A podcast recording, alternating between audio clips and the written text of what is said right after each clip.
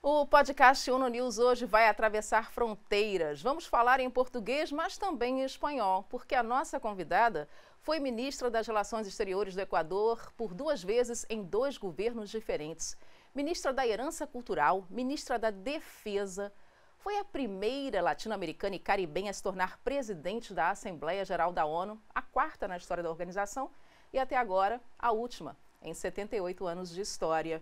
Ela também participa da organização Líderes Mulheres Globais. E olha só, se você acha que essa lista está um pouquinho extensa, espera aí. Ela tem cinco livros publicados de poesia, porque ela também é poeta. Estamos falando de Maria Fernanda Espinosa. E quem vai fazer a primeira pergunta para ela é Mayra Lopes. Ufa! Queria começar justamente perguntando sobre toda essa trajetória em empoderamento feminino e na luta de igualdade de gênero. É, como essas discussões e como o seu trabalho atual com mulheres líderes pode ajudar a trazer essas discussões também para a política em diversos países e na sociedade civil, para que a gente acelere essa igualdade de gênero e também considere o trabalho de outros, outros grupos de diversidade, como o dos LGBT. Bueno, gracias, gracias Mayra. Me encantaría hablar portugués. Yo entiendo todo. Eh, leo todo, pero me falta aprender a hablar. Pero gracias por tu pregunta. Efectivamente, eh, ahora soy la directora ejecutiva de Global Women Leaders Voices. Es una red mundial eh, en 41 países de mujeres ex primeras ministras, ministras de exteriores, altas funcionarias de Naciones Unidas, trabajando básicamente porque para que el sistema multilateral ponga a las mujeres en el centro y mire a la equidad de género como un componente central de un sistema multilateral efectivo. Efectivamente, pues eh, tengo eh, este generoso recuento de mi currículum que hace Mónica, solamente quiere decir que tengo algunos años ya, muchos años, eh, y en esos años aprendí que efectivamente ninguna institución, ninguna política, ningún modelo de desarrollo puede funcionar si no considera al 50% de la población, a nosotras las mujeres. Y lamentablemente vemos que el progreso hacia la igualdad no es un progreso sostenido. Eh, no es que cada día estamos mejor, lamentablemente tenemos retrocesos. En este momento hay un ambiente internacional que no favorece a los derechos de las mujeres y a la igualdad de género.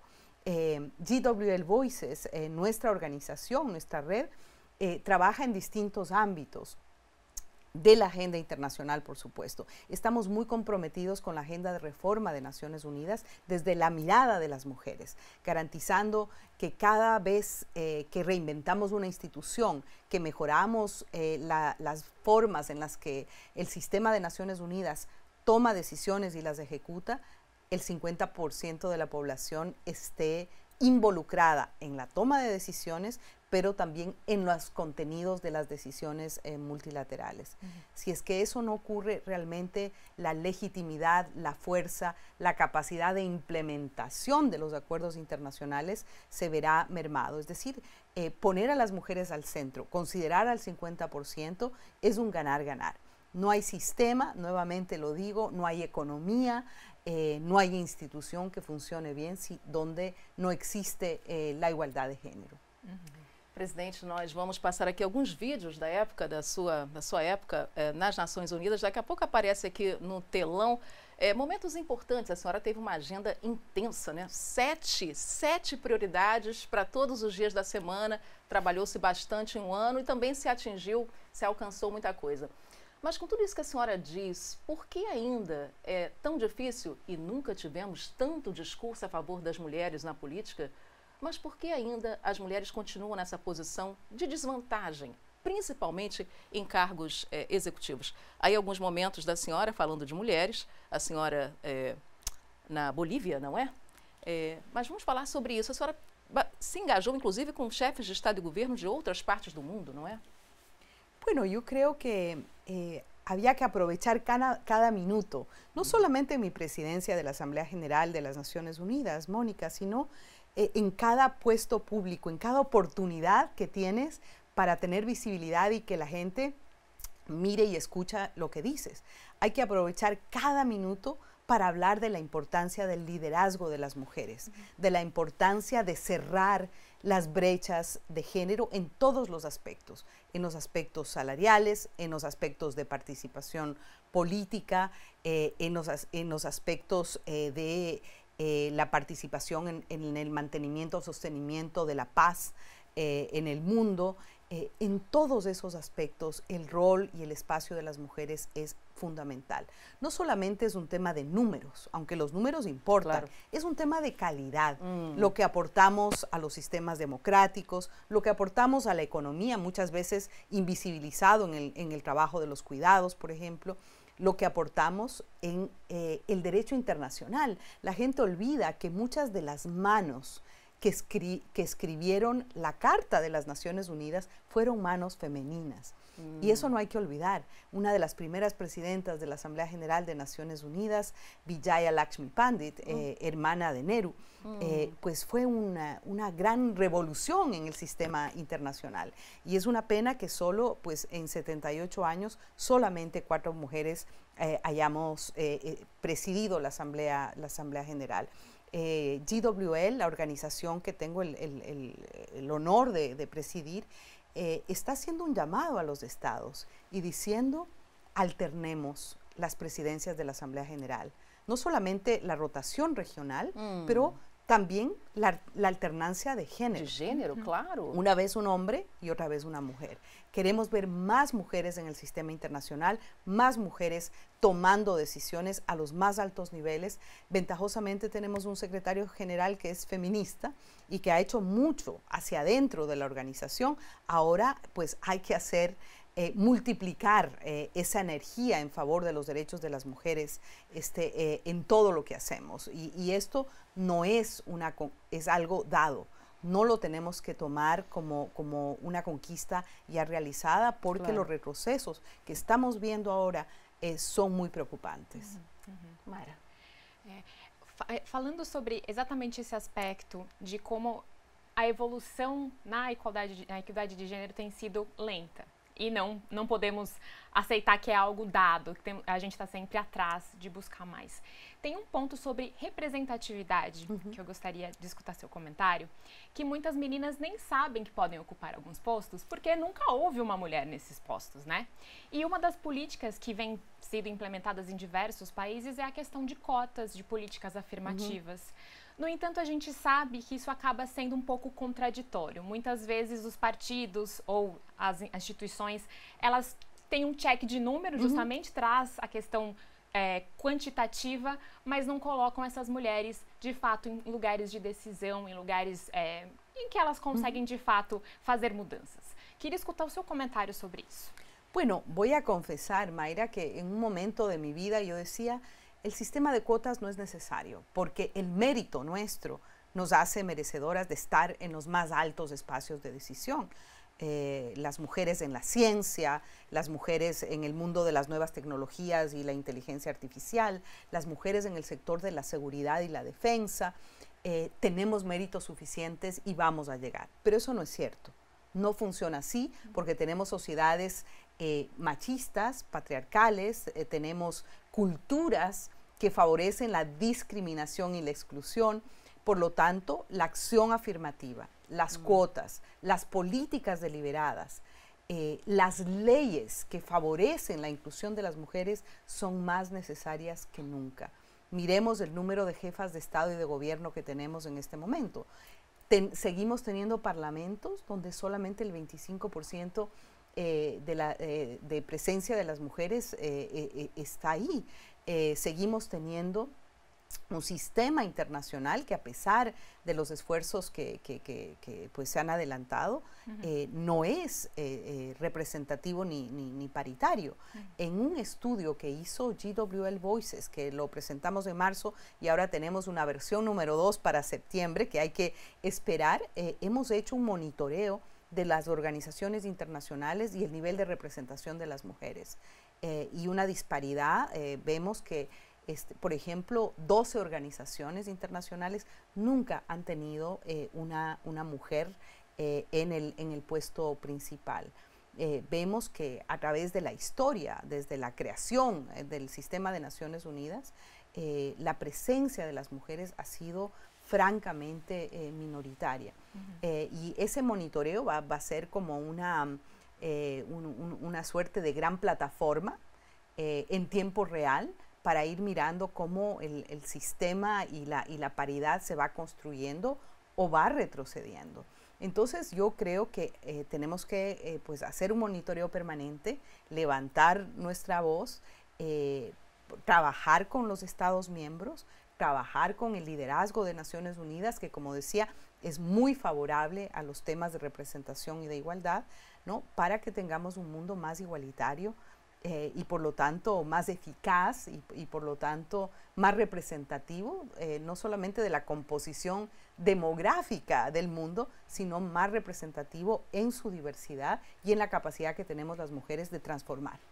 E eu queria dizer que a gente está conversando em português, perguntando em português, a presidente respondendo em espanhol, porque ela entende português, estudou português, ela é geógrafa e especializada, tem um mestrado em estudos amazônicos. Presidente, aproveitando sobre isso, eu queria conversar com a senhora sobre essa questão da Amazônia. Não só o, o impacto da, do, da mudança climática, mas também agora de grupos, ou há já algum tempo, de grupos criminosos que atuam na floresta. Como salvar a floresta?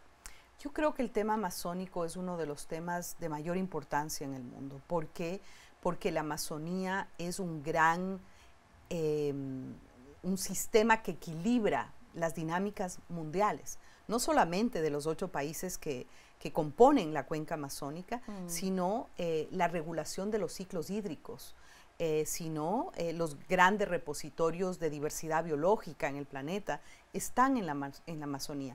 Una riqueza cultural gigantesca, mm. cientos de pueblos indígenas habitando la Amazonía. La Amazonía no es un espacio vacío, es un espacio habitado, habitado por lo general por poblaciones que están en condiciones de pobreza y de pobreza extrema, eh, y de pueblos indígenas que tienen que tener sus derechos eh, individuales y colectivos absolutamente este, eh, respetados. Entonces, eh, el tema amazónico, si bien los países que conforman la cuenca son soberanos en las decisiones que toman sobre la Amazonía, mm. la Amazonía también es una responsabilidad común y compartida a nivel mundial. Hemos visto con gran interés el presidente Petro, el presidente Lula, convocando a una cumbre amazónica porque la Amazonía requiere un modelo de desarrollo distinto, basado en el aprovechamiento inteligente de la naturaleza para beneficio de las poblaciones, eh, de las poblaciones amazónicas y un sistema compensatorio a nivel mundial que reconozca los servicios ambientales y ecológicos que provee la Amazonía. E a gente tem duas perguntas rápidas. Eu vou passar a próxima para minha colega Mayra Lopes. A gente falou sobre as mulheres líderes, né? Helen Clark, Hillary Clinton. Mas é, antes tem um outro vídeo que eu acho que a gente vai ver aqui, que a gente vai passar no telão. Olha só, a, bom, a senhora com o, o secretário-geral, é, Antônio Guterres, e a, a ex-presidente do Chile, Michelle Bachelet, que está nesse grupo, né, Mayra? Pois é.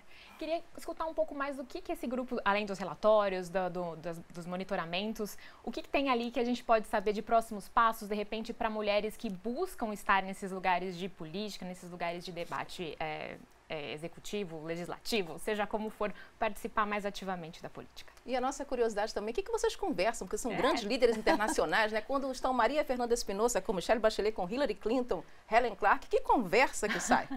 bueno, eh, primero, lo que GWL Voices hace es operar en red, utilizar la vo las voces de todas estas mujeres para hacer una abogacía informada sobre los derechos de las mujeres, sobre todo en el sistema internacional.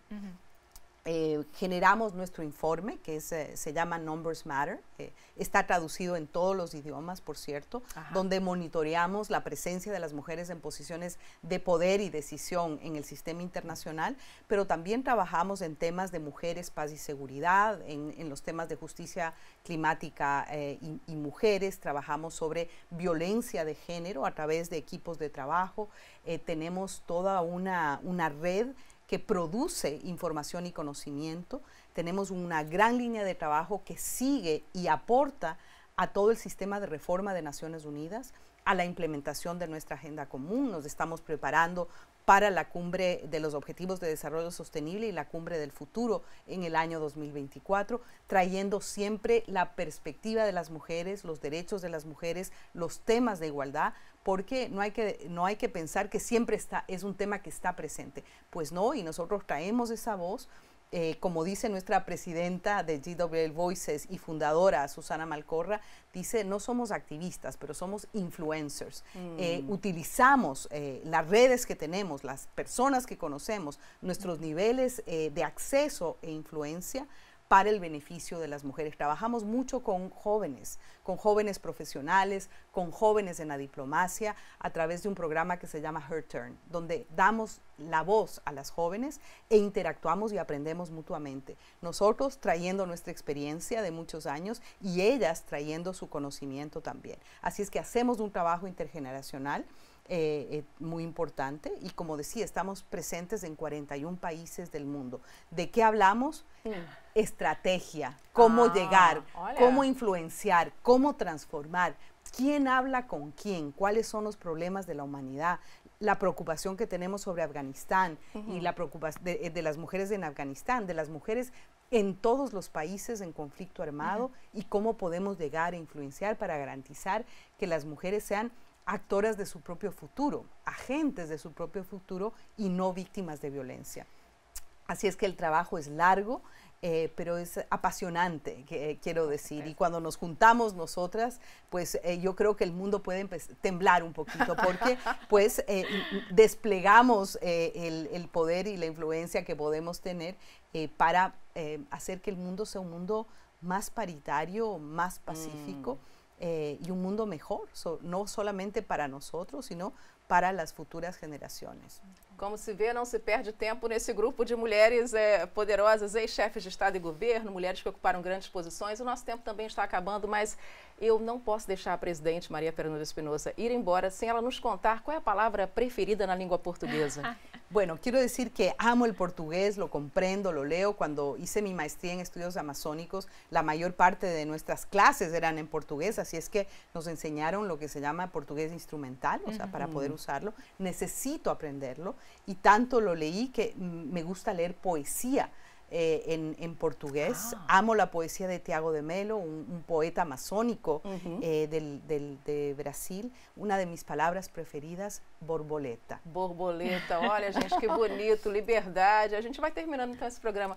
Presidente Maria Fernanda Espinosa, muito obrigada pela sua presença aqui no podcast Sono News. Gracias, Mayra. Gracias, Mônica. É um prazer estar aqui sempre. Muito obrigada. Prazer é nosso. Obrigada, Mayra. Muito obrigada.